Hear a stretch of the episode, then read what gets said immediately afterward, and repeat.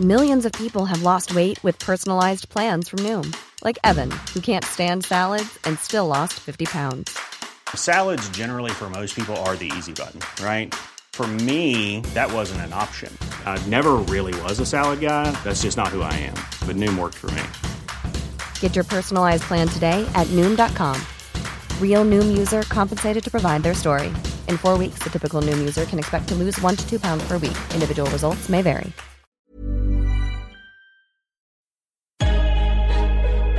Lock in defensively. And we get a stop going in the half. One, two, three. Attack, attack, attack.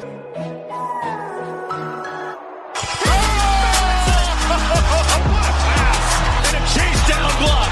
He erased it. Three. Bingo! It's showtime. MVP, baby. He didn't do that, did he?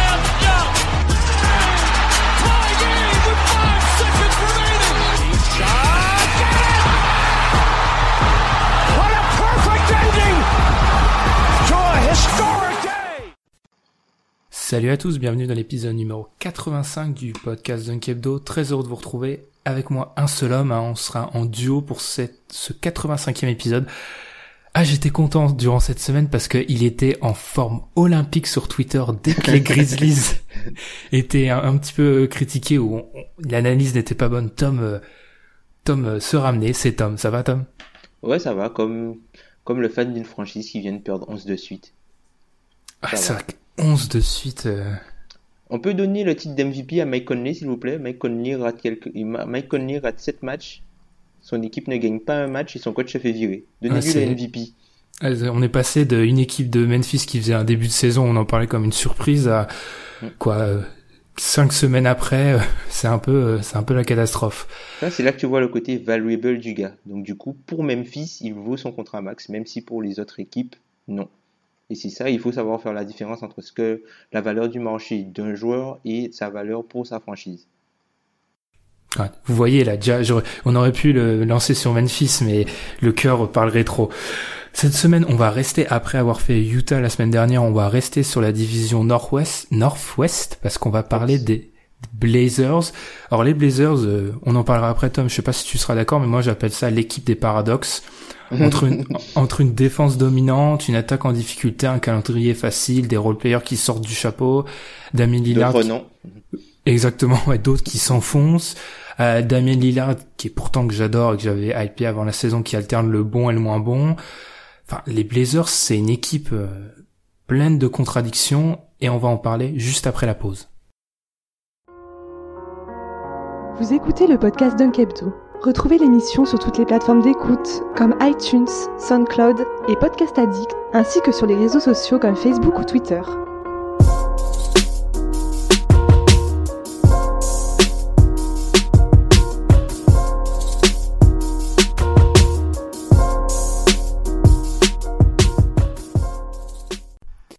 Je parlais de paradoxe, en voilà un. À l'heure où on enregistre, les Blazers pointent à la deuxième place au defensive rating, le nombre de points encaissés sur 100 possessions, alors que l'année dernière ils étaient 21e, mais toujours à l'heure où on enregistre, les Blazers sont la 23e attaque NBA, toujours sur 100 possessions, alors que l'année dernière ils pointaient à la 11e place.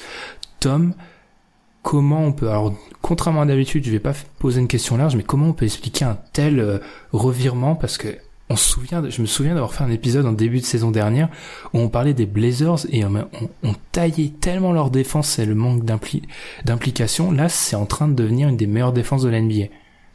Bah, en fait, les Blazers, outre le fait que hum, bah, déjà leur- leurs stats défensifs sont un petit peu faussés par le, blowout du premier match de la saison face à Phoenix, où ils gagnent de plus 48. D'ailleurs, ils ont joué deux fois Phoenix dans, leur, euh, dans leur calendrier. C'est un petit peu biaisé, mais en même temps, c'est une équipe qui défend très bien le shoot à trois points dans le sens où elle, elle en laisse peu.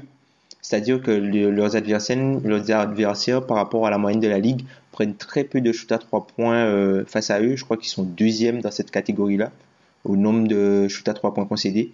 Ils sortent très fort sur les extérieurs et euh, en fait, c'est une équipe qui joue avec beaucoup plus de taille. Alors, euh, ils ont perdu Aminou. Ils ont perdu Aminou qui jouait 4 pour eux au départ. Enfin, il, a joué quelques matchs, ensuite il s'est blessé. Et il y a eu le retour de Noah Vonley, Donc du coup, il a une association avec Nurkic plus Arclès qui est assez grand et maintenant Arclès est sur le banc et c'est Aminou qui est revenu dans le 5. Donc du coup, il joue très très grand et euh, il y a un article justement de, de, Ben Folk de Cleaning the Glass dont tu vas certainement parler euh, tout à l'heure quand tu vas évoquer certaines statistiques qui explique en fait que le fait de jouer avec la taille ne se voit pas forcément dans les statistiques mais s'explique et se voit dans le jeu par des choses qui n'arrivent pas. C'est-à-dire que le fait d'avoir des joueurs qui sont plus grands sur le terrain en face d'une attaque, il y a par exemple des passes qui sont beaucoup plus compliquées à faire, donc du coup les joueurs ne les font pas et ça ça peut un peu expliquer pourquoi le fait de jouer grand, un peu comme les Spurs, avec beaucoup de placement, du, de la rigueur et un peu de protection de la raquette, même s'ils n'ont pas de, de,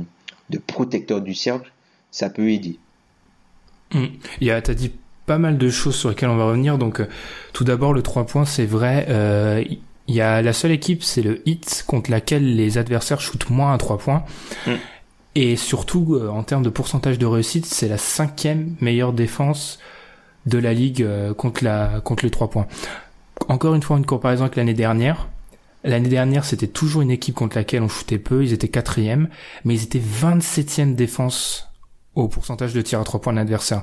Donc clairement, ils sont améliorés de ce côté-là et on c'est pas seulement lié à à eux, mais pour moi, McCollum Lillard, ils ont quand même pas mal de de crédit, oui, parce que honnêtement, on l'a dit plus d'une fois l'année dernière et les années précédentes, ils étaient vraiment euh, honteux la plupart du temps. Enfin, il y avait aucun effort là. Alors, je dis pas qu'ils se sont transformés en grands défenseurs et qu'ils font toujours des petites erreurs mentales, mais ils font les minima, ils font les minima et plus que les minima la plupart du temps. Et quand ton bac court commence à défendre ce que font pas tous les courts NBA, ça change pas mal de choses. Ensuite, je suis totalement d'accord avec quand tu parles des ailiers, etc. Minou, Arkless, je reviendrai sûrement sur Aminou parce que j'ai la hot take la plus haute de l'histoire des hot takes par rapport à Aminou. Hot. Aminou et toute, toute cette ribambelle de, Délier, du coup, ça leur fait un profil très 2017. Hein. Ça peut faire penser aux Celtics où tu es capable d'amener plein d'ailiers différents et du coup, ça permet de répondre au poste d'ailier qui est sans doute le plus important en NBA.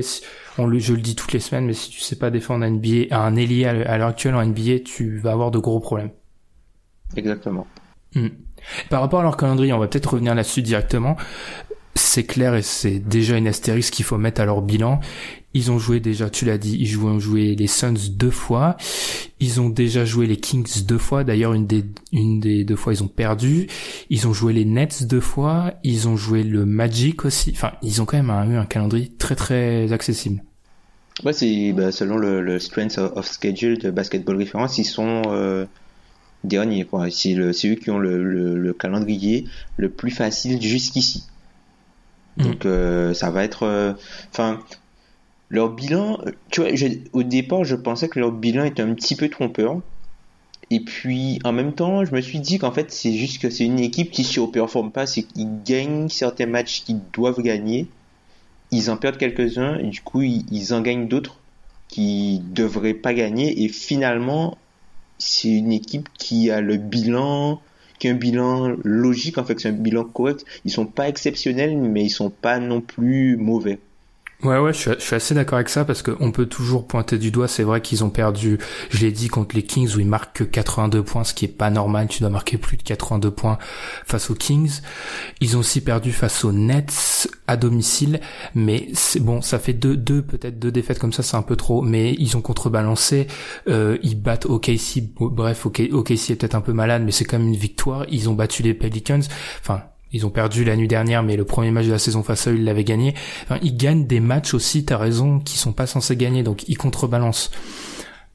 Le fait est que quand même, ils contrebalancent, mais ils contrebalancent dans un calendrier pour l'instant, comme tu l'as dit, euh, hyper facile. Ouais, hyper accessible. Et rien que là, euh, si on regarde dans les prochains matchs euh, pour la semaine prochaine, leur semaine prochaine, c'est plutôt calme. Entre le 5 et le 13 euh, décembre, ils ont que 4 matchs, sauf qu'ils jouent les Wizards, les Rockets, les Warriors et les Heat.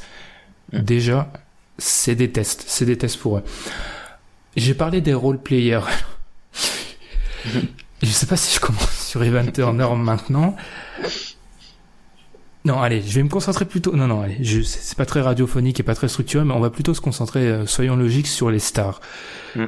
J'ai parlé d'un Lillard un peu en dedans. Euh, quand on regarde statistiquement et même dans le jeu, on n'a pas l'impression que ce soit sa meilleure année. Est-ce que tu as aussi ce sentiment-là? Ben, En fait, j'ai l'impression que, hum, tu vois, on a parlé de leur, implication en défense. Je pense que ça leur prend du jus et du coup en attaque ils sont un petit peu moins efficaces. Ils sont, tu vois, pour le, les quatrièmes cartons, tout ça, ils gèrent. Enfin, la plupart du temps, ils gèrent. Même, on voit que la, la, la relation et le à toi, à moi qui, qui a avec CJ McCollum est un petit peu plus huilé. En fait, il y a pas, il y a vraiment, c'est fluide. C'est, mhm. c'est dû à toi, à moi, mais c'est fluide. Tu vois, il n'y a pas vraiment de, de, de combat pour avoir la première, la, la prochaine position. T'as l'impression que c'est vraiment bien cadré. C'est des joueurs qui apprennent à jouer ensemble. Et je pense que on peut leur donner du crédit sur le fait qu'ils ils ont ils ont voulu, plutôt que, que, que faire un one-man show et que ça passe par eux-mêmes, ils ont essayé de donner plus au collectif, notamment défensivement, quitte à être moins bon offensivement. Et comme l'équipe est totalement dépendante d'eux offensivement, ben, leur attaque est un petit peu moins bonne. Et du coup, on a l'impression qu'ils sont un petit peu en deçà. Mais euh, même si offensivement, c'est pas leur meilleure saison, je pense que quand tu prends l'ensemble, attaque-défense, je pense qu'au final, ils sont peut-être meilleurs. Ouais, c'est pas faux parce que l'année dernière, leur défense était tellement catastrophique que ça les ça les bloquait. Tu peux pas être 30e défense NBA avoir des des des espérances. Et par rapport à Lillard et McCollum, je suis d'accord. Enfin, c'est juste par exemple Lillard, on voit que c'est sans doute ça au shoot, c'est peut-être ça pire, pire, euh, ouais, pire saison NBA. McCollum a jamais été un grand passeur, mais il a rarement fait autant de passes, notamment à la 6 percentage, ça se voit. Et ce qui est, c'est un, un, peu le leitmotiv avec les, les Blazers sur ces dernières années, c'est qu'on a la sensation vraiment toute équipe NBA est dépendante de son de son ou de ses deux meilleurs joueurs, mais tu as vraiment la sensation avec les Blazers que le soir où Lillard et McCollum sont à 75%, euh, s'ils jouent une équipe top 20 NBA, euh, ils peuvent passer à la trappe. Hum, hum, hum. Ben, on le voit, eux, c'est.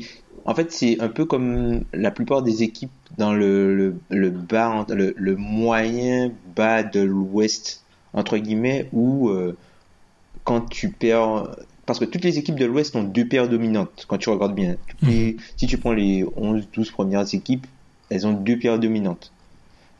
Et quand tu regardes après. Euh, ben, quand tu, si tu perds un des deux, ben, c'est compliqué. Alors, si a, ils sont totalement dépendants de leurs deux meilleurs joueurs, surtout que c'est leur seule création à l'extérieur. C'est ça. C'est que les deux meilleurs joueurs sont sur le, le bas court. Donc, du coup, ce sont les, les, les principaux manieurs de ballon. Et si, euh, dans tes deux principaux manieurs de ballon, tu en as euh, un qui n'est pas bon ou un qui est absent, ben, ça devient tout de suite compliqué. Même si on peut dire qu'ils ont pu réussir à trouver une petite rotation crédible avec euh, Pat Connaughton et aussi euh, Shabazz Napier qui, qui fait une, bonne saison. Mmh. que les deux sont contracteurs, même si je sais que Ben, tu n'aimes pas ce terme. Je n'aime pas ce terme parce que je vais le préciser une nouvelle fois. J'adore. Il y a une étude. Vous tapez sur Google, il y a une étude euh, faite par je sais plus quelle fac prestigieuse des États-Unis qui montre, fait par des mecs, enfin, adeptes du chiffre. En gros, ils ont fait des algorithmes et ça montre qu'en fait, concrètement, entre l'année euh, avant la contracture, la contracture et l'année après la signature du contrat, il n'y a pas tellement de différence. Parce que le joueur ne, ne peut-être parce que le joueur, après avoir signé son contrat, se relâche un petit peu. Exactement. En fait, il y a y a y a une différence entre année euh, moins 1 euh, contracteur année contracteur mais entre année contracteur signature de contrat, il y a pas tellement de, différence. différence ouais. Mm. euh, pour en revenir euh, à Napier et, Mac et Pat Connaughton, c'est vrai. D'ailleurs, Napier, il va pas avoir, il va y avoir pas mal de mea culpa sur cette séquence et Shabazz Napier en tant que backup NBA euh, crédible. C'est très corrupt.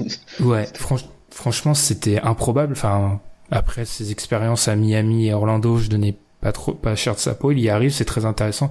Et surtout, ça leur permet de, de, de un soutien à, à Dillard et McCollum sans avoir à investir 17 millions dans un mec qui est censé porter la balle et fait rien d'autre.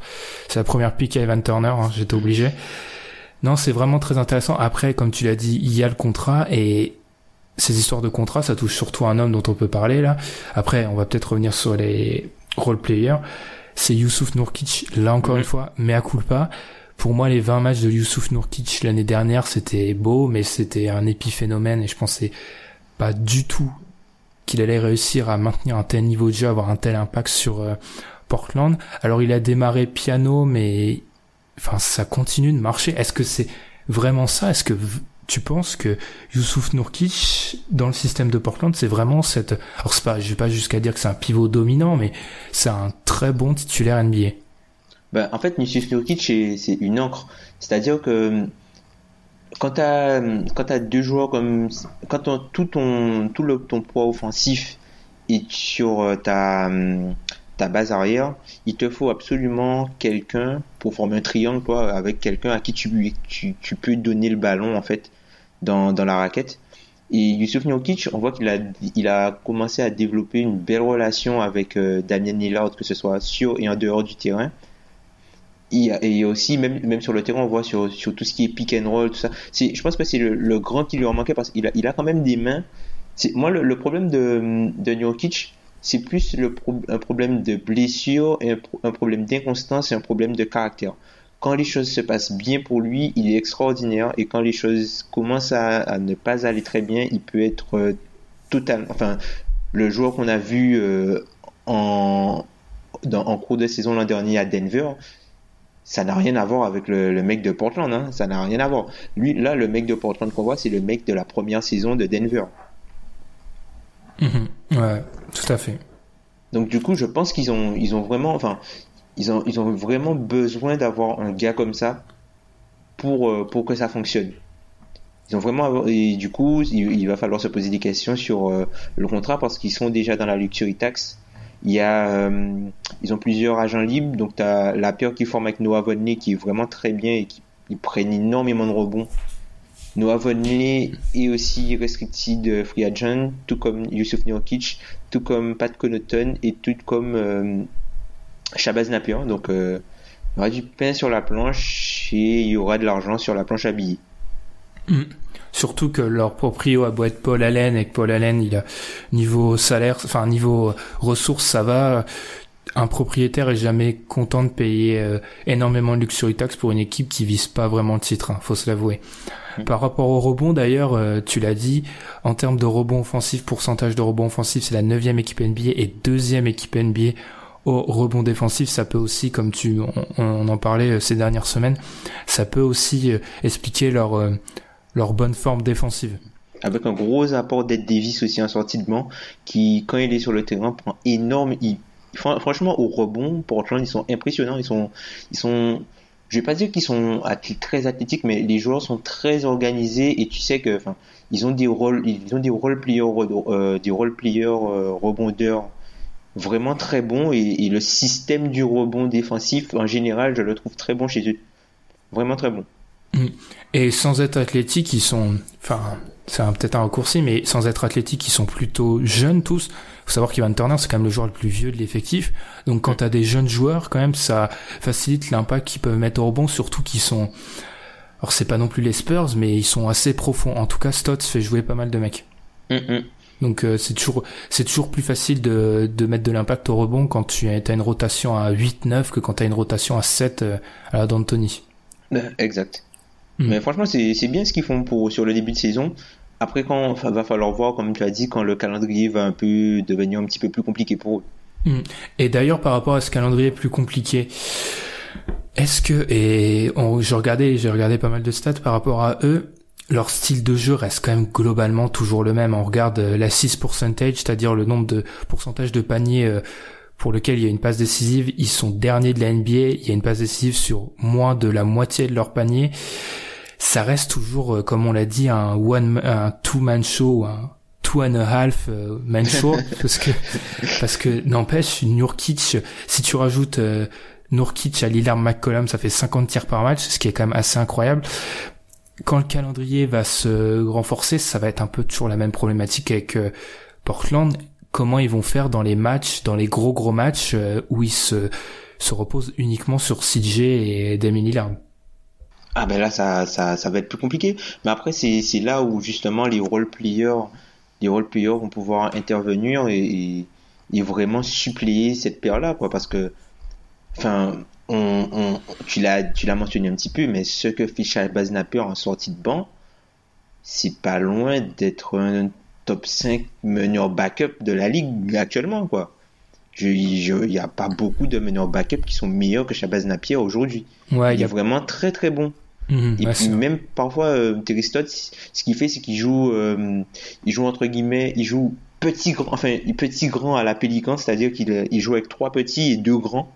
Ces line-up-là fonctionnent particulièrement bien où justement il intercale Shabazz Napier en tant que troisième ball ce que devait faire Evan Turner. Et euh, du coup, ça fonctionne assez bien avec euh, une, bonne complémentarité avec euh, Noah Vonleh et euh, le grand pivot Nurkic. Bah, c'est clair que je suis d'accord, il y a peu de joueurs qui peuvent te donner 15 minutes sans être honteux comme le fait Shabazz Napier, tu vois. Tu as tes 15 minutes où tu fais reposer soit Lillard, soit McCollum qui joue quand même pas mal de minutes les deux. Et je suis totalement d'accord. Aussi, la bonne surprise à l'heure actuelle, c'est Pat Connaughton. Alors là, celle-là, fallait quand même, il aurait fallu l'annoncer avant le début de saison. Parce que c'est, c'est incroyable que Pat Connaughton, euh, enfin, enfin, ce qu'il fait, c'est assez incroyable, mais c'est surtout lié, je pense, Pat Connaughton, parce que c'est un mec qui met des shoots, et à l'heure actuelle, des joueurs qui mettent des shoots à Portland, il n'y a pas tant que ça, sachant, comme je l'ai dit, Damien Lillard fait sa pire saison en carrière à trois points. Alors après, j'enlève pas ce qu'il fait, Pat Connaughton, un, il prouve que c'est un très bon role player, mais c'est surtout le role player dont ils ont besoin actuellement. Mm, mm. Et il est excellent, il, il prend la plupart de, de ses, de ses shoots euh, à trois points. C'est, enfin, c'est c'est un joueur de, plutôt un joueur de catch and shoot, il dribble pas tant que ça, il, il est là pour shooter. Et puis même défensivement, tu sens que même si il est limité, il se bat. Enfin, tu vois, c'est ça, c'est ça, c'est c'est vraiment le, le, le gros progrès qu'on peut noter cette année. Les joueurs se- essaient, ouais. voilà, les joueurs essaient vraiment en défense. Ils essaient.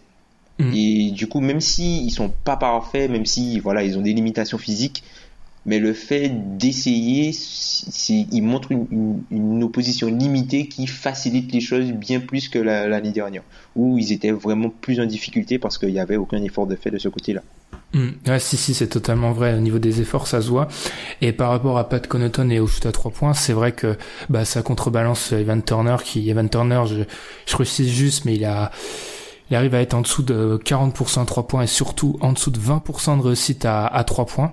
Hein, euh, 40% au shoot, moins de 20% à 3 points, ça n'a jamais été un shooter à 3 points, mais ces shoots à mes distances, c'est pas forcément le mieux.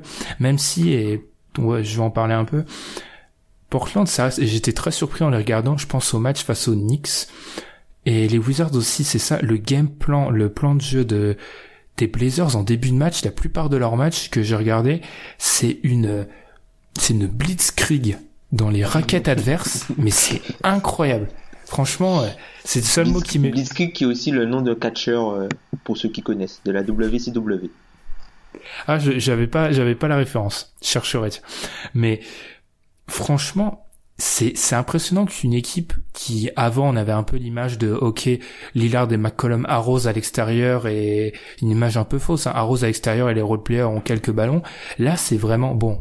Lillard et McCollum tirent toujours énormément, mais il y a une, de ces volontés de tirer euh, près du panier constamment, et du coup c'est des pourcentages, c'est des paniers qui sont à fort pourcentage même s'ils prennent un peu trop de tirs à mi-distance à mon goût, mais c'est aussi une évolution dans leur euh, dans leur style de jeu ça. Ouais. Ouais, ouais, bah, et pour l'instant, ça fonctionne.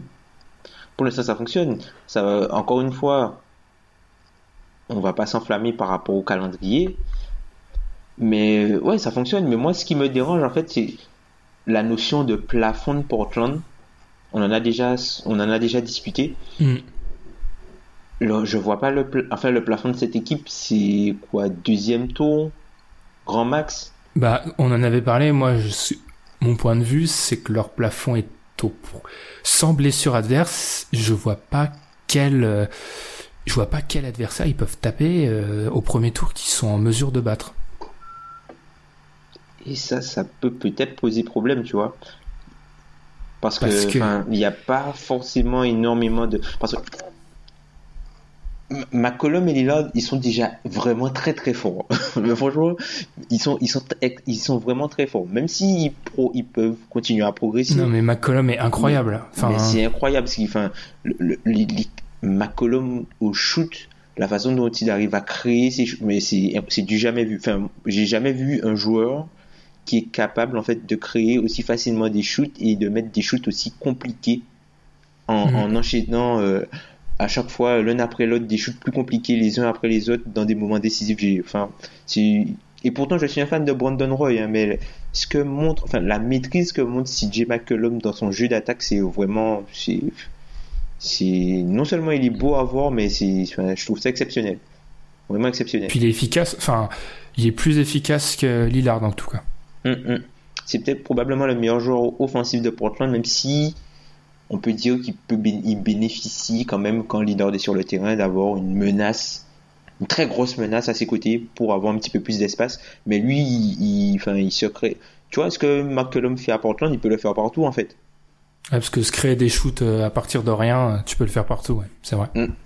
Et c'est exceptionnel. Et du coup, moi, peut-être, toi, en playoff, le fait d'avoir augmenté le- leur niveau défensif en playoff, ça va peut-être les aider, mais je suis pas sûr que ça te fait jumper tant que ça, en fait, vu ce qu'il y a au-dessus. Mhm.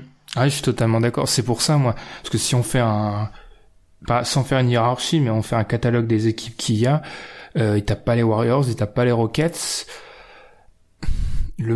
J'adore Aminou et Maotek va venir, mais j'ai quand même du mal avec leurs ailiers face à un potentiel match-up contre Kawhi. Ça pourrait être compliqué. Et ensuite, peut-être, tu peux te dire que s'ils finissent 5, ce qui serait quand même une très très grosse année, le quatrième, l'équipe qui va se hisser à la quatrième place, ils ont peut-être une chance, mais ça reste extrêmement compliqué. Enfin, selon moi, j'ai du mal à voir. Et comme comme tu dis, où est le plafond? McCollum, Lillard sont font ce qu'ils font. Nourkic fait sa saison, ça reste toujours le même Nourkic. Enfin, ça reste le même Nourkic de Portland. Ensuite, euh, tu peux attendre quoi concrètement? Enfin, un Napier fait, le taf. euh, un réveil d'Evan Turner, enfin c'est improbable. Ensuite, Arkless, Davis, euh, Aminou, ils sont dans leur rôle, mais ils peuvent pas vraiment faire plus. Parce qu'après, tu, vu les, les contraintes que tu as en fin d'année, tu, tu vas probablement essayer de re-signer tout le monde parce que tout, t'as aucun joueur qui est en fin de contrat qui ne contribue pas. Parmi les quatre joueurs que j'ai cités, ils contribuent tous et ils Mhm. contribuent vraiment très bien au succès de l'équipe. Et c'est un peu des fois, c'est ce qu'on peut, si on est un peu cynique, c'est le point négatif qu'on peut avancer pour les équipes qui jouent très très long, c'est qu'en fait, quand tu dois compter sur 8 ou 9 joueurs, tu dois aussi compter sur 8 ou 9 contrats. Et ça fait un peu moins pour chaque personne et c'est pas toujours facile à gérer. ça.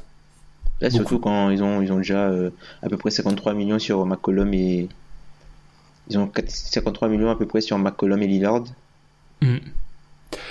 Et juste pour revenir aux trois points deux minutes parce que je n'avais je ne retrouvais plus mes stats hein, mais par rapport aux trois points et j'ai parlé d'une équipe qui joue beaucoup plus à l'intérieur quand on regarde au niveau du pourcentage de tirs à trois points global tenté ils sont 26e Mm. ils prennent que 30% de leurs tirs à trois points et pour une réussite une des meilleures de la NBA à 37 et quelques pourcents grâce à CJ en grande partie et, et au rôle À Connaughton. et Connaughton aussi, ouais. Et Napier aussi. L'année dernière, on regarde, les Blazers étaient aux alentours de la dixième place, ils prenaient 32% de leurs tirs euh, à trois points, donc il n'y a pas une grosse évolution, sauf que vu que la tendance NBA c'est de plus en plus de trois points, bah eux ils sont redescendus, alors que le profil de l'équipe est sensiblement le même, mais l'impression en comparaison est, moi ça m'a vraiment marqué, chaque match que j'ai vu d'eux, les dix premières possessions, il y en a bien six ou sept, voire huit, où c'est euh, on va chercher Nourkic, on va chercher Vonley, euh, pick and roll, c'est une des meilleures équipes de la NBA en pick and roll. Ouais, ils font, enfin, ils font beaucoup de, un peu comme les Spurs, tu vois, au lieu de faire du, du euh, outside in, ils font du inside out, tu vois. Ils, en fait, les, les, les shoots à trois points, ils se les créent. Donc, du coup, ils s'en créent pas beaucoup, mais ils se les créent et c'est des shoots qui arrivent par des systèmes, par un mismatch qui est provoqué. C'est pas un shoot que l'adversaire leur donne parce qu'ils sont pas de shooter, en fait. Mm. Donc, Mhm. du coup, ils en prennent peu, mais ceux qui prennent, ils les mettent. Ouais, ouais. Puis, puis après, c'est aussi peut-être une des limites qu'on peut donner à cette équipe. euh, Je suis totalement d'accord avec ce que tu as dit. euh, Quand tu n'as pas trop, quand tes role players sont pas des shooters à trois points, si on n'accepte pas de Connaughton, ça met encore plus de pression en fait sur tes deux créateurs qui sont tes deux scoreurs. Donc on en revient. C'est un peu la même euh, chanson avec les Blazers. C'est pour ça qu'il fallait en parler je pense parce que quand tu regardes les stats bruts et tu regardes leur bilan et tout tu peux il y a pas mal de fausses idées qui peuvent se créer. Après on dit pas qu'on détient la vérité hein, loin de là mais Mhm. Enfin entre leur calendrier euh, trompeur, le fait que leur défense, même si leur défense, si tu regardes sur leurs dix derniers matchs, ça reste la sixième défense NBA. hein. Ouais. Donc ça ne s'explique pas seulement par les débuts. Le... Ils leur ont mis combien aux Suns? 40 48, 48. voilà.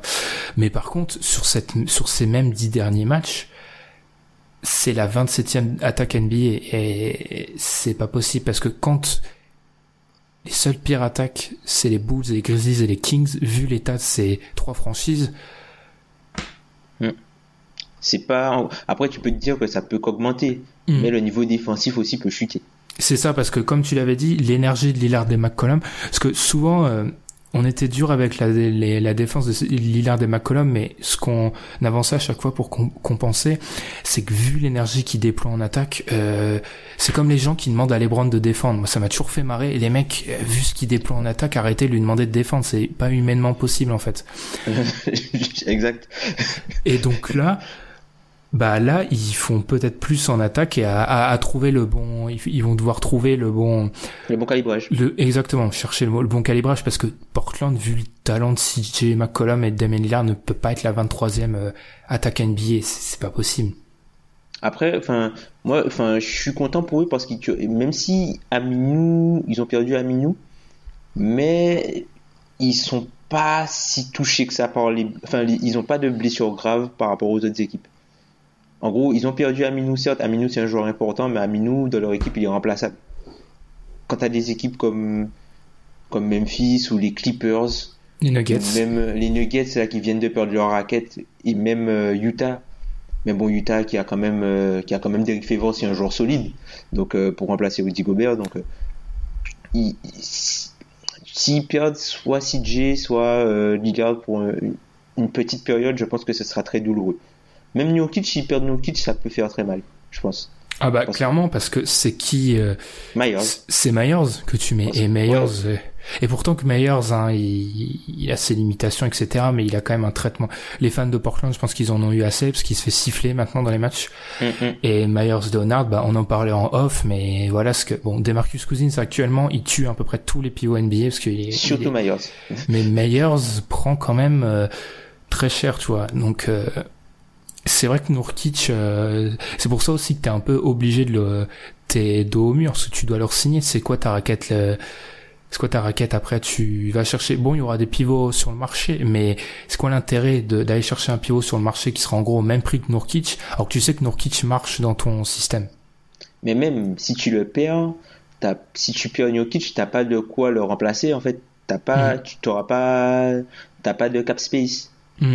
T'as pas de cap space parce que t'es déjà dans la luxury tax. Tu pourras pas le remplacer. euh, t'as pas d'argent à, à moins d'utiliser la, la taxpayer mid level. Bon après, on va pas rentrer dans les trucs euh, compliqués. Et puis t'as Mais là, personne, personne de l'impact de Nourkic avec ça. Après, ça, ce qui peut les aider s'ils perdent Jokic, c'est comme il y a beaucoup de pivots sur le marché, plutôt que vendre entre guillemets de l'argent, enfin je sais pas si ça se dit, plutôt que vendre de l'argent, ils peuvent vendre du temps de jeu. Donc du coup, ils peuvent récupérer un joueur qui va prendre un contrat d'un an, mais avec la garantie d'avoir du temps de jeu pour se montrer et pour signer un plus gros contrat la saison prochaine. Mm, ouais, ouais, je vois ce que tu veux dire. Mm, c'est possible, ouais. Mais euh, oui, j'avais oublié par rapport. J'avoue, petite erreur. C'est vrai que vu qu'ils sont dans la taxe, ils peuvent pas vraiment signer autre euh, quelqu'un d'autre. Non, parce qu'ils ont, ils sont dans la taxe et ils ont les capoles de tous les joueurs qui, qui sont euh, Mhm. restricted notamment Noah Vonleh, Yusuf Nurkic, Shabazz Napier et Pat Connaughton qui font du bon boulot et même je crois Jack Lehman, quoique Jack Lehman, je crois qu'il a une, une autre année. Bon, c'est à vérifier. Mhm. Ça c'est mon gars en plus, Jack Lehman. Ça c'est Ouais, mon après, gars. après de tous les joueurs euh, qui sortent de leur contrat, je pense que c'est celui qui va. S'il y en a un qui va pas être Qui reconduit, ouais, ouais, c'est sûrement lui. Et, peut-être Zach. Collins qui est fin nul, mais c'est un rookie, donc on va l'attendre. Mais... c'est ça. C'est peut-être qu'ils ont ils ont ils misent peut-être sur l'upside et après Zach Collins, je pense qu'ils vont peut-être essayer de l'échanger si s'ils peuvent récupérer un, un un joueur sur la ligne arrière. Mhm. Parce que ils ils ont ils savent que, que soit Swanigan, Swanigan ça peut marcher. qui était très intéressant à la pré-saison pour eux. C'est un joueur aussi dans le profil. Je pense que Caleb Swalingen, c'est une assurance au cas où ils peuvent pas garder Noah Vonley à la, prochaine free agency. Mais après, Zach Collins, c'est pas un joueur qui est pour moi capable de prendre la place de Yusuf Nurkic c'est pas le même type de joueur et puis c'est un joueur qui est pas prêt c'est plutôt un shooting big c'est plutôt euh, c'est plutôt un gars qui voilà c'est un, stretch five entre guillemets hmm. alors et bien sûr comme d'habitude j'étais dans la lourdeur en disant qu'il est fin nul hein. bien sûr c'est un rookie il faut lui laisser le temps mais hmm, hmm. ce qu'on a vu pour l'instant bon on l'a vu il a il a joué des, des, des bouts de match hein. Euh, il a, je pense, je sais même pas s'il a 100 minutes en cumulé. Hein. Donc, euh, pour vous dire, non, il en a que 34 d'ailleurs mais c'est pas et avec ce qu'on a vu à la le reste pour l'instant de l'expérience Zach Collins en NBA, c'est pas concluant, surtout, et c'est ce que je voulais dire, comparé à ce que font les mecs pris dans le même, euh, dans les mêmes eaux que ouais, Les autres là, oula. Ouais. Et en plus, quand il repense, enfin, faut se rappeler que Portland arrivé à cette draft avec trois pics. Hein. Hum, hum, hum. Donc plutôt que plutôt qu'essayer de, de faire un salary dump trade avec les les pics, ils ont préféré monter dans la draft pour prendre un joueur plus talentueux. Et malheureusement pour eux, ben, hmm. pour l'instant, ils ont fait, ils ont fait la quantité, pas la quantité, pas la qualité. Même si Caleb Swallinghead, c'est pour moi euh, une bonne pioche qui pourra contribuer euh, même en remplacement d'Ed Davis, parce que Davis aussi est agent libre euh, en fin de hmm. saison. Ah, en gros, le trois quarts de leur équipe est, agent libre, quoi. Et ils sont déjà, ils sont déjà dans la taxe. Hmm. Et à cause des contrats de, bah, McCollum et Lillard, des, ça fait déjà pas mal. Et puis Evan Turner, que j'aime rappeler, Markless. Euh, la, la dead money d'Anderson Varejao. Ah, celle-là, elle fait mal. Meyers Leonard à 10 millions. Euh, très vite, ça va très vite. Et dernier petit point, euh, je note juste. J'aurais pu le sortir avant, mais j'ai juste noté et j'avais remarqué ça en le regardant, mais c'est, ça me fait un peu peur pour leur défense par la suite parce que c'est une équipe qui crée très très peu de turnover pour l'adversaire. Mhm. Euh, Lillard et McCollum sont pas connus pour être des grands intercepteurs, surtout McCollum. Hein. Lillard, ça passe à peu près, mais McCollum, c'est pas le cas. Je me demande pour la suite euh, comment tu maintiens une défense euh, de ce niveau, de, de, ce calibre, quand même deuxième à NBA actuellement derrière les, les Celtics, en créant si peu de, de turnover, parce que c'est un des moyens de créer une bonne défense et surtout de, de te et c'est sur un autre point que je veux revenir avant de conclure, c'est qu'il se crée peu de paniers faciles, on en a parlé, est-ce que c'est toujours difficile, etc. Mm. Et cette idée des turnovers, moi j'aime toujours bien regarder les équipes qui créent des turnovers, et ils en créent pas trop. Et ça, c'est un, élément aussi important, je pense. Je pense que en fait, ce qu'ils peuvent faire, c'est essayer de limiter les, secondes chances en nettoyant le rebond. Bon, pour l'instant, ils, arrivent à maintenir, je crois que ça doit être, c'est la deuxième équipe au pourcentage de rebond derrière, euh, derrière les Rockets, derrière les Rockets selon euh, NBA.com. Et du coup, c'est le fait de, de récupérer les rebonds, ça limite les possessions de l'adversaire, ça limite euh, les secondes chances, ça limite tout ce qui est un peu transition puisque le, mm. il, il, stoppe le jeu parce que même sur le rebond offensif ils sont pas mal donc c'est voilà, je pense que ça, viendra du, rebond. Il faut qu'ils arrivent à maintenir un bon niveau au rebond et surtout une bonne défense collective et continuer à être aussi agressif sur les shooters à trois points, un peu comme le fait Miami et San Antonio où ils t'obligent à, les défenseurs sortent tellement vite sur les shooters à trois points que plutôt que faire un dribble latéral, ils sont tentés de faire un, blow by. Je, je connais pas la traduction en français. Enfin, je sais pas si ça se traduit blow by. Enfin bon, euh, je crois pas, non. Mais vas-y. Donc, donc du coup, le, joueur fait un long pas pour entrer dans la zone à mi-distance et vu qu'il y a le, un, grand joueur qui est dans la raquette, un joueur de, un, grand joueur avec une grande envergure qui se rapproche d'eux, ils sont plus tentés de shooter à mi-distance plutôt que de se rapprocher du cercle et euh, du coup le système du rebond défensif de Portland peut s'organiser. Mmh. Donc euh, ouais.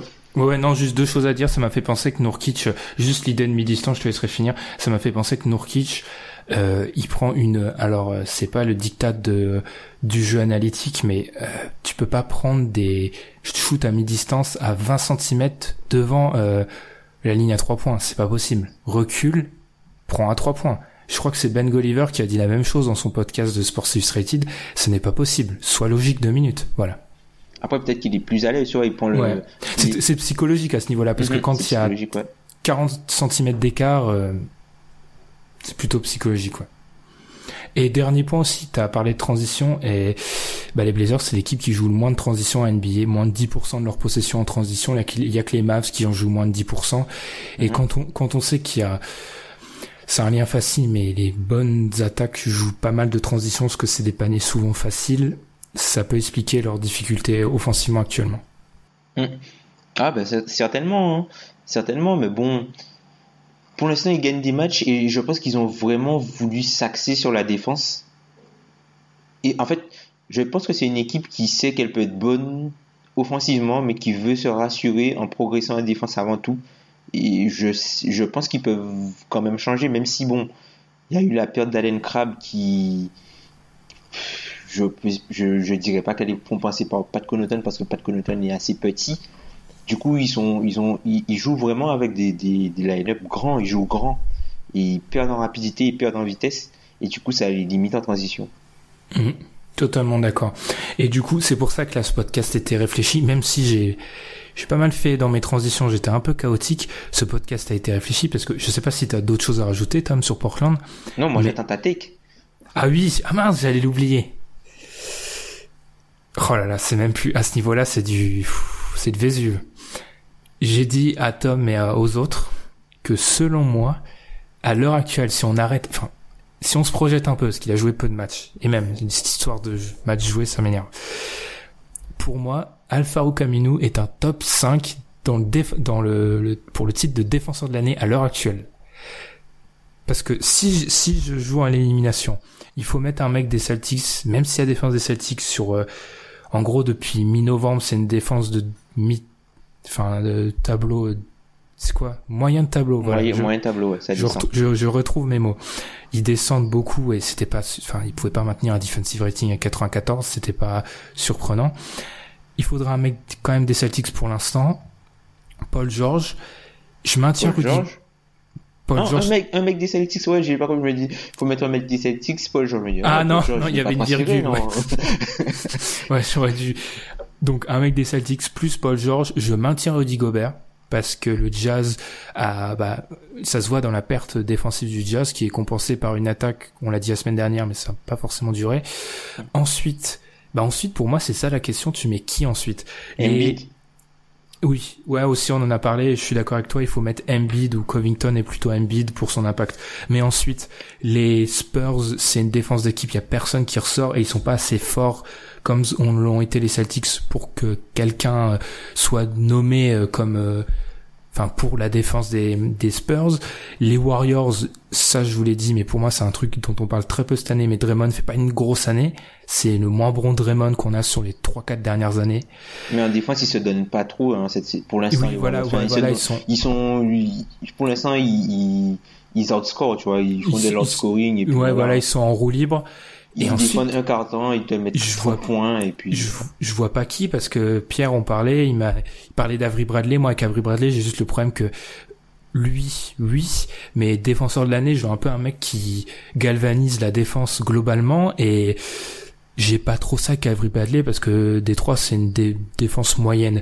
Alors que Aminou, quand il est sur le terrain, le defensive rating il est à 94 et j'ai vraiment l'impression il y a un truc qui se crée quand Aminou est sur le terrain. Alors je suis peut-être totalement dans dans dans mes délires hein, comme d'habitude parce que j'ai pas mal de théories totalement fumeuses, mais pour moi Aminou est quand même euh, c'est le meilleur défenseur sans débat d'une top 3 défense NBA. Partant de ça, il est pas loin pour le défenseur de l'année. Ouais, mais enfin, moi, le seul problème que j'ai avec Amino, c'est qu'il a, il a joué 8 matchs sur les 22. Il a joué 10, non? Alors on enregistre... Attends, je vérifie, mais je crois qu'il en a joué 10. hein. Quelque chose comme... ball référence, je crois c'est 8 matchs, hein, parce qu'il a raté vraiment beaucoup de temps, Amino. Hmm. Aminou a joué 10 matchs, ouais. 10 matchs, Ouais. 10 sur euh, les... Les Blazers en ont joué 23. 10 sur 23. Tu vois, tu il a raté la moitié. Hmm. Donc, euh, enfin, je trouve que c'est c'est surtout qu'il a aussi bénéficié du blowout euh, de Phoenix, tu vois. Oui, oui, bien sûr, mais même... Enfin, je parle aussi au niveau de... Enfin, ce qu'il représente, surtout qu'il il est à l'aile et tout ça. euh, Enfin, c'est, en fait, c'est, ouais, il représente le meilleur défenseur. Mais après, je sais pas si on peut lui attribuer tant de succès que ça dans la grosse défense vu qu'il a raté énormément de matchs et que la défense a quand même tenu. Ah oui, je suis d'accord, mais je le vois plutôt. Enfin, c'est un peu un cas dégénéré de ce que je suis en train de faire pour les Celtics. c'est euh, en gros, euh, quand t'es quand t'es une top 3 défense NBA, euh, à part si t'es un style Spurs où c'est vraiment collectif, collectif. Et encore, euh, non, il y a Kawhi, mais tu vois, les Spurs par exemple de cette année défendent bien sans Kawhi. Mhm. il, il y a quelqu'un qui ressort et moi Aminou je, franchement je- alors après euh, je sais pas pourquoi hein, mais cette année euh, je sais pas Aminou des matchs que j'ai vu d'Aminou il m'a vraiment impressionné alors faut voir si ça tient parce que c'est clair que bon je suis un je suis un soldat contre cette idée de ah il faut que un tel ait joué euh, 72% des matchs pour qu'il soit qualifié ça ça m'énerve Mhm. mais c'est clair que moins de 50% c'est gênant mais j'espère qu'il va rester en bonne santé et avec le calendrier qui se complique je pense qu'il va prouver que c'est un excellent défenseur Encore une de tes lubies sur les 3-4 qui ont du mal à shooter avec de l'ombra. Exactement. C'est- Faudrait que je me fasse soigner. J'ado- J'adore. Non, franchement, ouais. J'avais pas compris, mais oui, j'ai compris maintenant pourquoi mon, pourquoi j'adore Alpha Rook. Et sur ce, encore une fois, on passe plus de 40 minutes sur une équipe de la Northwest. Du coup, on aura plus de temps pour l'overtime, alors qu'on a pas mal de choses à dire. Donc, on enchaîne tout de suite. Après la virgule, c'est l'overtime.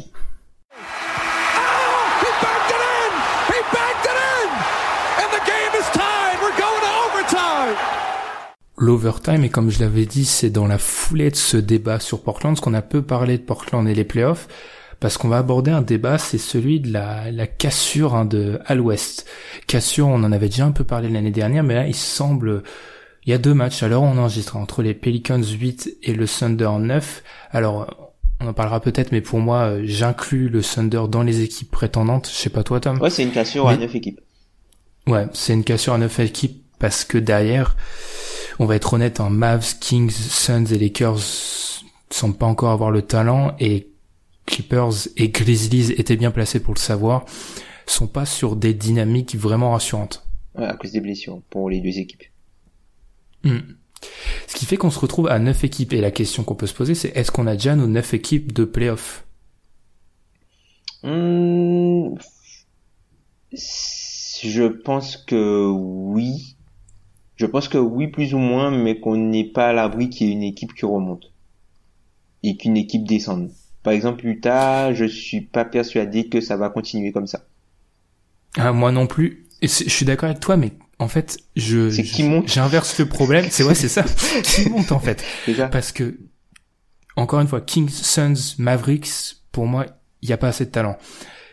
Grizzlies, alors faut pas être prisonnier de l'instant, mais ça dépend de t'es mieux, pla- mieux placé que moi pour le savoir. Je pense que l'équipe a, a le talent pour le faire, mais mine de rien, tu commences déjà à avoir quatre matchs et demi de retard. Ça semble rien, mais c'est déjà quand même une, beaucoup. une cassure.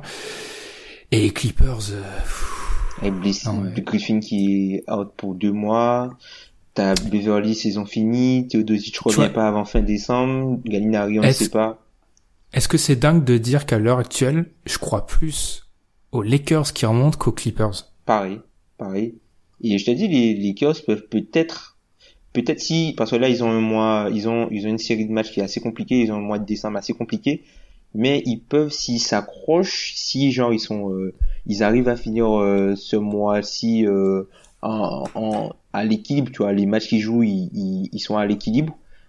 Enfin, pas, pas à l'équilibre au niveau du bilan, mais si, genre, si, par exemple ils jouent 10 matchs, ils arrivent à faire un 5-5 ou même 4-6 ou un 6-4, ils peuvent après peut-être voir venir. Mais moi, ce qui m'inquiète plus aux Lakers, c'est l'histoire du trade. Alors oui, ils ont aucune, euh, ils ont aucun intérêt à tanker, mais s'il y a un trade qui se présente qui va peut-être affaiblir l'équipe de suite, mais qui peut potentiellement leur permettre de libérer de la masse salariale, je pense qu'ils le feront.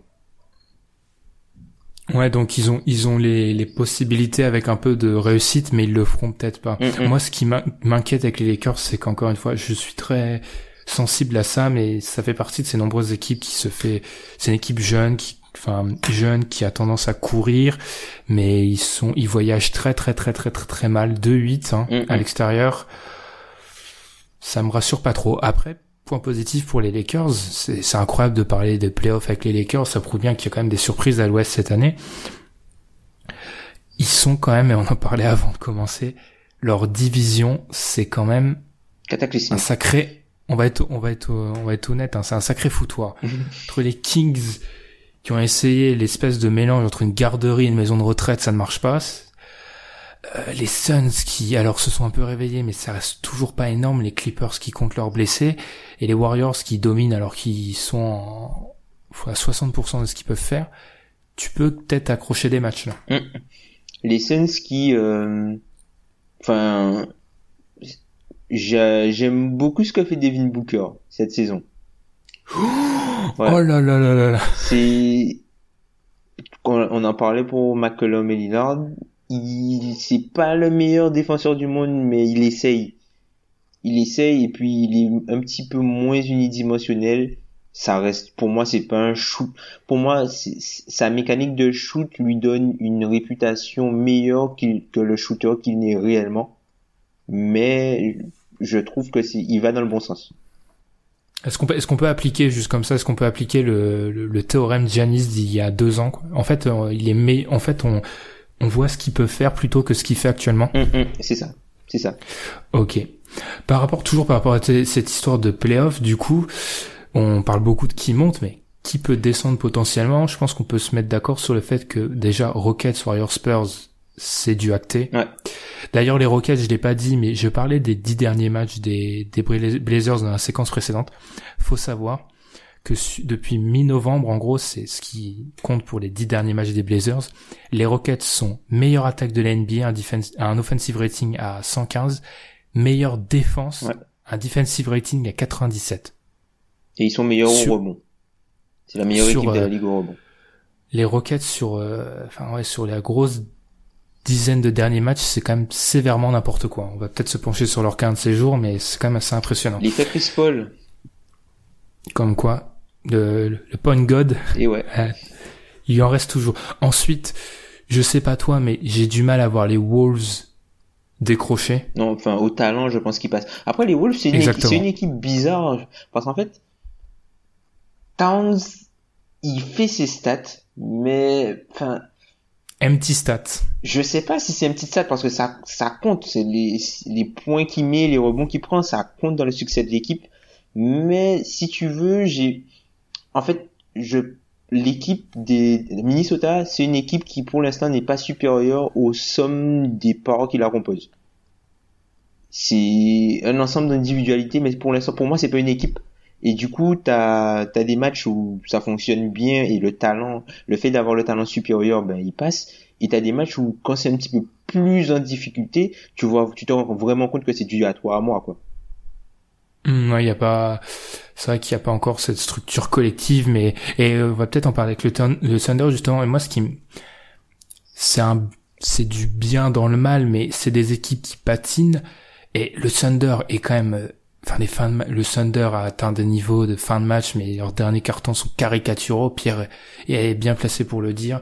Il y a des choix catastrophiques.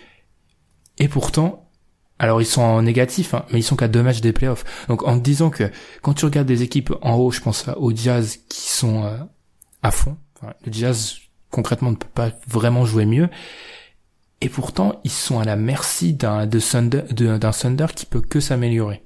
Bah après, le truc avec le Thunder, c'est que c'est une équipe qui a un haut point différentiel, tout simplement parce que les matchs qu'ils gagnent, les matchs, ils les gagnent de beaucoup et ils perdent énormément de matchs séries. Donc du coup, leur bilan est un peu trompeur. Enfin, je pense que c'est une équipe qui a un moins bon bilan que son niveau normal. Ah, largement, largement. Voilà. Et euh, du coup, c'est parce qu'il il, chie les fins de match. L'année dernière, en fait, ce qui se passait, c'est que il y avait tellement de pas de solution en fin de match. Russell Westbrook devenait mutant. C'est d'ailleurs pour ça, pour moi, pour moi, c'était le MVP pour ça parce qu'en fin de match, il était tout simplement incroyable. Euh, vraiment. On pense à vous les Nuggets. Les Nuggets, euh, Utah, Orlando, Memphis. Enfin, c'était en fin de match. Russell Westbrook allait gagner les matchs tout seul, mais là, en fait, j'ai l'impression qu'il veut, il veut peut-être trop bien faire, tu vois? Et pour moi, il y a, y a un autre problème, c'est la, pour moi, Carmelo Anthony devrait plutôt être la troisième option et pas la deuxième. Je pense que Paul George n'est pas euh, valorisé à la pleine mesure de ce qu'il peut apporter à l'équipe offensivement et défensivement. Alors, Surtout en fin de match. alors défensivement, il est très très fort. Paul George est extrêmement fort. Franchement, défensivement, il n'y a rien à dire. D'ailleurs, le Thunder est la troisième défense de la ligue. Donc moi, je trouve ça assez surprenant que qu'une équipe qui n'est pas de repère et qui D'ailleurs, c'est assez surprenant que tiens, as Kyrie et Melo qui sont dans trois des meilleures équipes défensives de la ligue et qui sont titulaires. Enfin, c'est assez, assez, assez marrant pour des joueurs qui étaient moqués pour ça. Et du coup, ben, le Thunder a déjà une grosse défense, c'est une des meilleures défenses de la ligue. comme je disais, ils sont troisième. Et c'est marrant de se dire qu'offensivement, ça marche pas, alors qu'ils ont le, le, le, potentiel offensif pour le faire. Tu penses que ça vient de quoi, toi?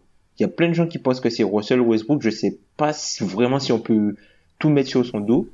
Est-ce que tu penses pas que Donovan a aussi une part de responsabilité? Tu penses, tu, qu'est-ce que t'en penses toi de ça? Je, je, pense surtout que pour tous les haters de Russell Westbrook, et il y en a, ils ont rongé leurs freins pendant un an. et là, et là ils se sont dit bon bah c'est parfait, hein, l'équipe patine et Westbrook a bien sûr son son triple double presque. Son triple double et voilà, il cherche que les stats. Alors il y a une part de vérité, hein, mais je vais pas me les laisser dans, tomber dans la caricature.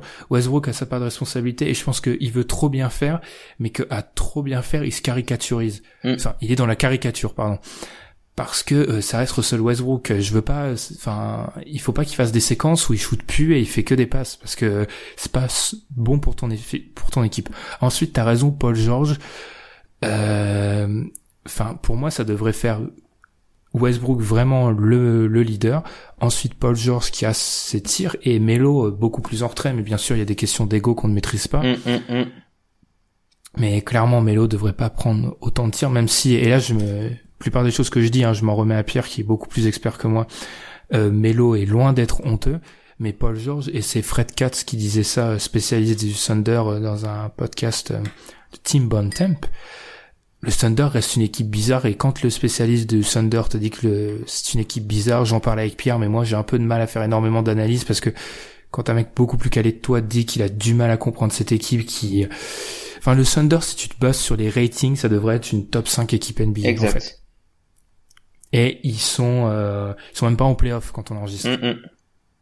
c'est ça, pour l'instant, ils sont pas, ben, c'est un peu comme les Wolves, tu vois, ils sont pas encore supérieurs à l'ensemble si tu veux, ils sont juste une équipe qui, qui sous-performe par rapport au, enfin, ils sont une équipe qui sous-performe en termes de bilan par rapport au talent qu'il y a dans l'effectif parce que justement les les talents qui sont censés se compléter sont juste la somme des talents entre eux. Il y a rien de plus. Il n'y a pas d'alchimie parce que les role players sont corrects. Alors oui, Patrick Patterson est mauvais, mais Jeremy Grant donne des minutes. Steven Adams, je pense que c'est l'oublié parce qu'on parle pas de lui, mais il fait une super saison.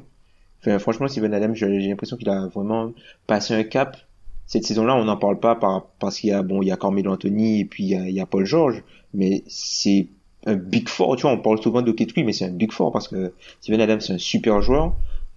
As, après, t'as des joueurs comme Abrines, euh, enfin, Jérémy, euh, euh, Jérémy Grant, Jérémy Grant, oui. Le bondissant Jérémy Grant. Tu vois, il y a des théories comme quoi euh, certaines personnes voudraient que Jérémy Grant soit dans le 5 et Melo en sortie de Mais non. Non, les gars. Non. Je pense qu'on va conclure avec OKC parce que Pierre va probablement me tuer vu qu'on parle d'OKC quand il est pas là. Je, non mais là il va et je pense qu'il va vraiment me tuer. Donc euh, Pierre, quand tu nous écouteras, hein, sache qu'on t'adore. Voilà, c'est juste pour éviter qu'il me tue, mais il le fera quand même. Juste pour finir par rapport à cette question des playoffs, parce qu'on va bientôt arriver, on a encore deux trois trucs à dire. Euh, on a pas mal parlé des, on a parlé des Blazers, du Jazz un peu, les Pelicans. Euh, en quelques mots, c'était le président international du lobby Pelicans.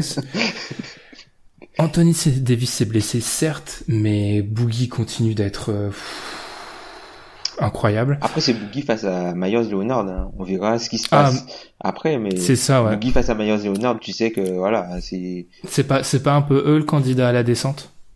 Ah, ça, parce, ouais. Parce que quand on regarde leur calendrier, encore une fois, dans, je le répète, ça fait 12 fois, mais quand on est dans ces premiers mois, il faut pas essayer de se concentrer sur le calendrier, c'est révélateur.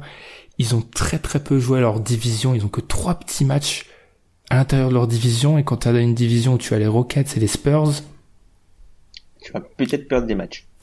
pas avoir joué ta division, bon certes à l'heure actuelle t'as aussi les Mavericks et les Grizzlies, en fait c'est les deux le grand écart, mais quand même. Mais après moi je te dis euh, depuis le départ, hein, quand tu as Anthony Davis et Demarcus Cousins, tu as une équipe trop inconventionnelle. Les joueurs, les équipes ne peuvent pas jouer petit en fait contre toi. Les équipes ne peuvent pas jouer petit contre toi parce que tu les extermines. Et les grands ne sont pas assez forts pour contenir ces deux gars-là. Donc après, à partir du moment où il y a, y a un, euh, un, joueur dont on ne parle pas vraiment beaucoup, qui s'appelle Darius Miller, qui était euh, qui, qui jouait lié pour eux. Il est excellent au shoot. Il est vraiment excellent au shoot. À trois points, il apporte énormément de solutions pour eux. T'as le étonnement qui, tout en silence, hein, silencieusement, qui donne de bonnes minutes. T'as Tony Allen qui a trouvé son rôle. Bon, il joue pas beaucoup, mais quand il rentre sur le terrain, il apporte de l'énergie. Tu vois, il se donne, quoi. C'est, et puis, l'équipe a récupéré Rondo. L'idée est bien meilleur qu'au début de saison. Mais là, ils ont perdu Pire, ça serait difficile. pire, ça serait difficile, c'est vrai. Là, ils ont perdu Anthony Davis. Faudra voir comment ils vont, ils vont s'adapter. Et puis, ils ont des minutes d'Asic. Il prend 7 rebonds hier, Asic, hein. Il joue pas beaucoup, mais il prend ah, 7 rebonds face à Portland hier, Asic, hein. Donc, si même Asic commence à leur donner des minutes, après, je sais pas, peut-être Denver va descendre parce qu'ils ont perdu Jokic, ils ont perdu Jokic et euh, Paul Millsap. Mais après, c'est comme c'est une équipe qui était assez profonde, notamment dans la raquette. Et puis on voit que, ben, notamment euh, dans le match d'hier face aux Lakers, il y a des actions qu'ils font avec Jokic qui sont réussi à jouer avec Plumlee grâce à sa qualité de passe en fait. Donc du coup, même si ils pourront pas jouer exactement pareil, ils, ils perdent pas toute leur base et ils gardent un certain euh, un certain niveau. Là où je suis plus inquiet pour eux, c'est le niveau général de de ils, ils viennent se blesser de du, du de Wilson Chandler. Je suis assez inquiet. Mm. C'est pas le gars que j'avais l'habitude de voir. C'est assez étonnant. Heureusement maintenant ils ont Will Barton. Ils peuvent compter sur Mudier ils peuvent compter sur euh... ouais ça, ça, ça fait étonnant hein. Et Mudier qui semble être un bon backup meneur donc euh... enfin je sais pas qui va descendre et j'ai du mal à voir qui va monter à part le Thunder hmm. et pour finir peut-être pour conclure parce que là on va exploser le, timing euh, les, les Grizzlies t'en as parlé dans t'en as parlé longuement on invite nos éditeurs qui le feront sûrement à t'écouter euh, tu en as parlé dans l'écho des parquets hein. ouais qu'on salue. Tu. Ça a dû être difficile quand même d'enregistrer plus de deux heures sur tes crises actuellement. Je pense que c'était un chemin de croix. Vu, vu ce qui se passe, on en est à 11 à l'heure actuelle de défaites.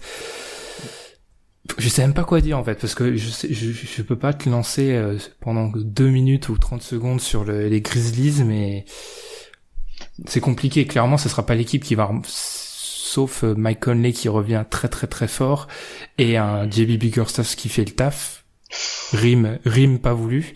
Euh, écoute, euh, enfin après quand, quand ton coaching staff c'est quand t'as JB Bickerstaff en coach et qui est assisté par K Smart, c'est tout de suite compliqué. Non mais franchement après c'est en termes de calendrier c'est le pire, la pire portion du calendrier comme on en parlait avec Utah la semaine dernière. C'est la pire portion du calendrier. On la prend alors qu'on n'a pas Mike Conley. Donc c'était pas forcément des matchs qu'on allait gagner. Et du coup, ça nous donne un calendrier plus facile quand Conley sera là à contre-coup. Mais après, ça veut pas dire que quand il va revenir, il va pas se reblesser. On n'est jamais à la bout. Mm. Donc euh, c'est compliqué, mais c'est pas impossible. Mm.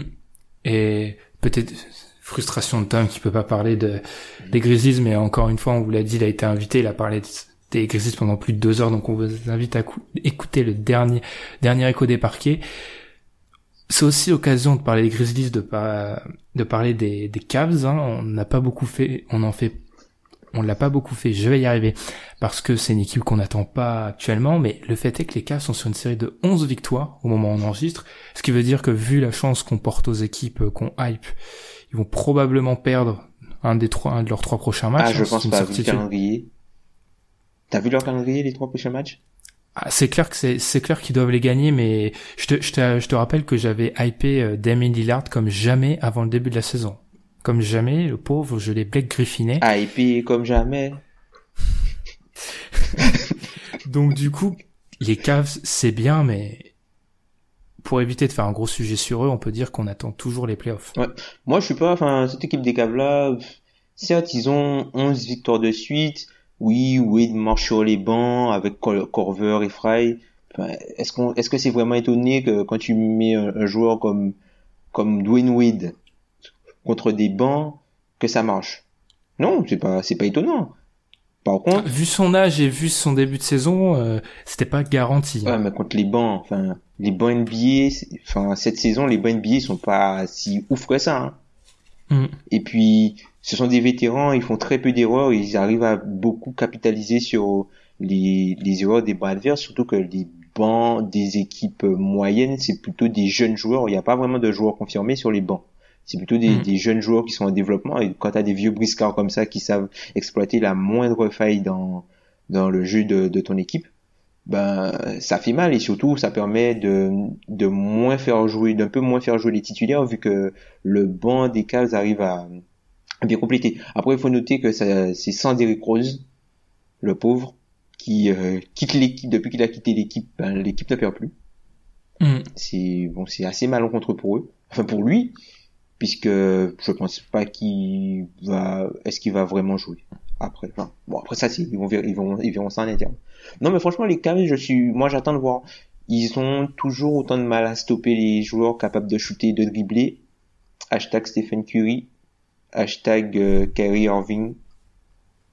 Donc euh, hashtag Damien Lillard. Ouais. Je sais rien à voir, mais pourquoi pas. Non, mais enfin, moi c'est c'est c'est pas là que je, que je les attends. Alors oui, c'est très bien ce qu'ils font comme série parce que enfin c'est des séries de 11 victoires d'affilée. Enfin voilà quoi, c'est c'est pas c'est pas courant dans l'NBA quoi. Tu, tu tu arrives à, à gagner autant de matchs de suite. Mais je suis content pour eux, mais je suis pas impressionné parce que je les attends à un autre niveau leur défense, ils ont affronté, ils ont un bon defensive rating sur cette période-là, mais parce qu'ils ont affronté de mauvaises attaques.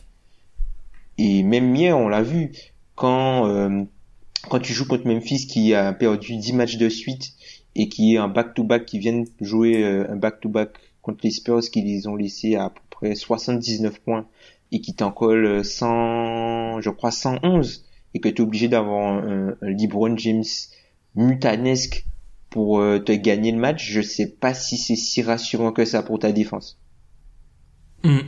Et pour conclure, parce que là le chrono explose, LeBron James sur ses 11 matchs, c'est 27 points, 8,9 rebonds, 8,4 passes, 56% au tir, 45% à 3 points, plus d'une plus d'un contre, plus d'un bloc et un offensive rating de 115.5.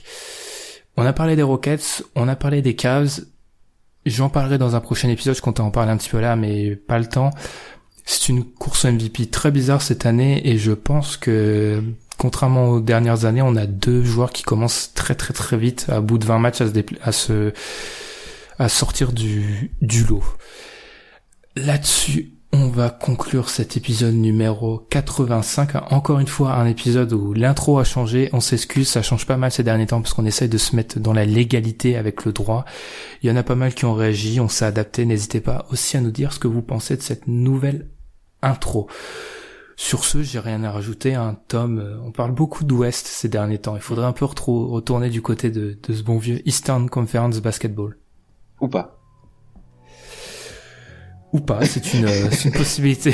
Bah, pour vous qu'au prochain épisode, il y a une victoire des Grizzlies, hein, sinon euh, je serai sous assistance respiratoire. Et sur ce, on vous souhaite une bonne semaine. Salut. Bonne semaine à tous.